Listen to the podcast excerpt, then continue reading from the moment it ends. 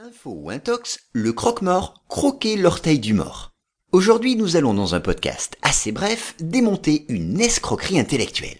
Car c'est bien une intox, une fausse information, une légende largement répandue. On ne dit pas croque-mort en raison de la pratique de croquer un orteil pour vérifier qu'une personne est bien décédée. Pourtant, cette explication semble satisfaisante car elle se fonde sur une pratique médicale bien réelle. En effet, il existe une méthode pour vérifier si un corps est bien sans vie.